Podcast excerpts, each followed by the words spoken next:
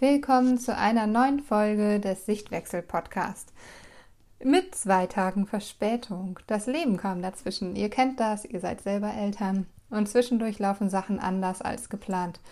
Und ich gebe euch ja auch immer mit auf den Weg, dass ihr auf euch achten sollt und ja, das tun sollt, was euch gut tut. Und das war in den letzten Tagen etwas mehr Pause als ähm, gewohnt. Und deswegen musste der Podcast ein bisschen verschoben werden. Allerdings sage ich euch ja auch immer, ich bin sehr lösungsorientiert und deswegen gucke ich, was meine Lösung ist. Und meine Lösung ist, dass ich jetzt einfach ein bisschen vorarbeite. Diese Woche möchte ich mit euch über die Frage von Sarah sprechen. Und zwar hat Sarah erzählt, dass ihr zweijähriger Sohn gerade mitten in der Autonomiephase steckt ähm, und aber nicht wütend reagiert, sondern immer wegrennt, wenn dann etwas ist, wenn er traurig ist. Und ja, genau, wir schauen uns diese Woche deswegen mal an, was überhaupt in der Autonomiephase mit unseren Kindern passiert, weshalb sie überhaupt in diese ständige Wut finden, was veranlasst sie da so wütend zu werden und warum können sie sich nicht selber regulieren. Ähm, wie reagieren Kinder unterschiedlich, also nicht nur wütend, sondern vielleicht auch mit Wegrennen oder anderen Dingen? Und was kannst du machen, wenn dein Kind wirklich einfach nichts mehr von dir wissen will?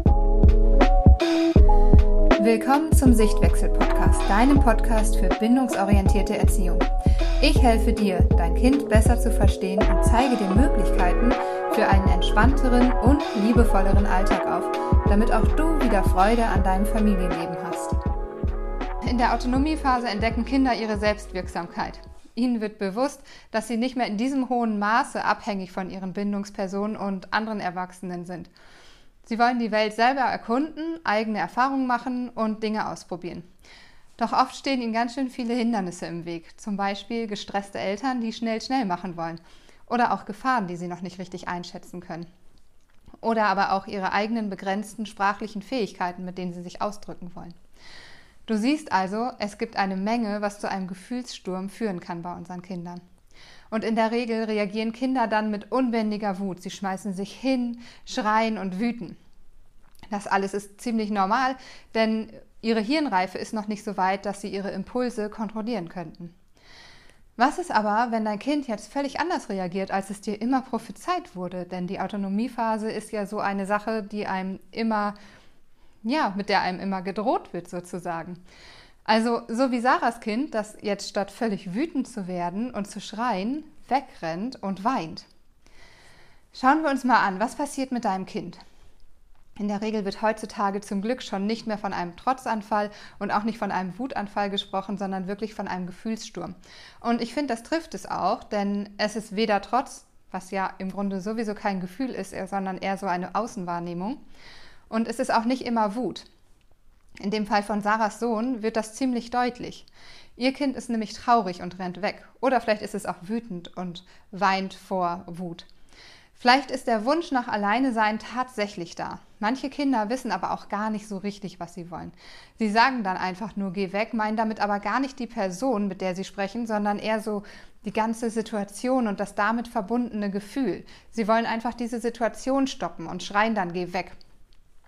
Es kann also sehr gut sein, dass dein Kind dich gar nicht wegschicken möchte. Oder auch wenn es wegrennt, möchte es eigentlich gar nicht von dir wegrennen, sondern aus dieser Situation raus einen Raumwechsel haben. Du solltest deinem Kind also immer vermitteln, willst du wirklich, dass ich gehe oder möchtest du wirklich von mir weggehen? Und wenn ja, dann pass auf, ich bin hier um die Ecke. Du musst nur Piep machen oder Mama sagen und dann komme ich. Ähm, dieses Piep machen oder Mama sagen, gerade das Piep machen ist eine ähm, gute Lösung für unsere Kinder, denn die Hemmschwelle für sie ist so gering wie möglich, uns um Hilfe zu bitten. Piep ist einfacher zu sagen als ich brauche jetzt doch Hilfe. Aber was ist, wenn dein Kind nun wirklich will, dass du gehst und du vielleicht schon fünf Minuten auf dem Flur stehst, dein Kind dich aber ständig wegschickt und sagt, geh, lass mich in Ruhe? Wenn wir uns mal anschauen, was das mit uns als Elternteil macht, erkennen wir ziemlich schnell ein Bedürfnis dahinter. Vielleicht fühlst du es selber schon, wenn du dir jetzt mal vorstellst, du stehst auf dem Flur und dein Kind schickt dich ständig weg und du möchtest hingehen. Was für ein Gefühl hast du? Du möchtest helfen, du möchtest die Kontrolle haben, du möchtest diese Situation kontrollieren.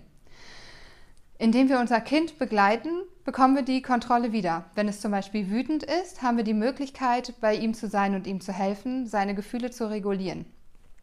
Bei Traurigkeit können wir es in den Arm nehmen und trösten.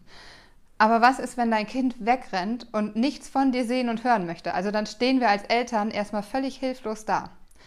Oft drängen Eltern dann auch ihre Hilfe auf oder weichen dem Kind gar nicht von der Seite, obwohl es ganz klar macht, dass es alleine sein möchte.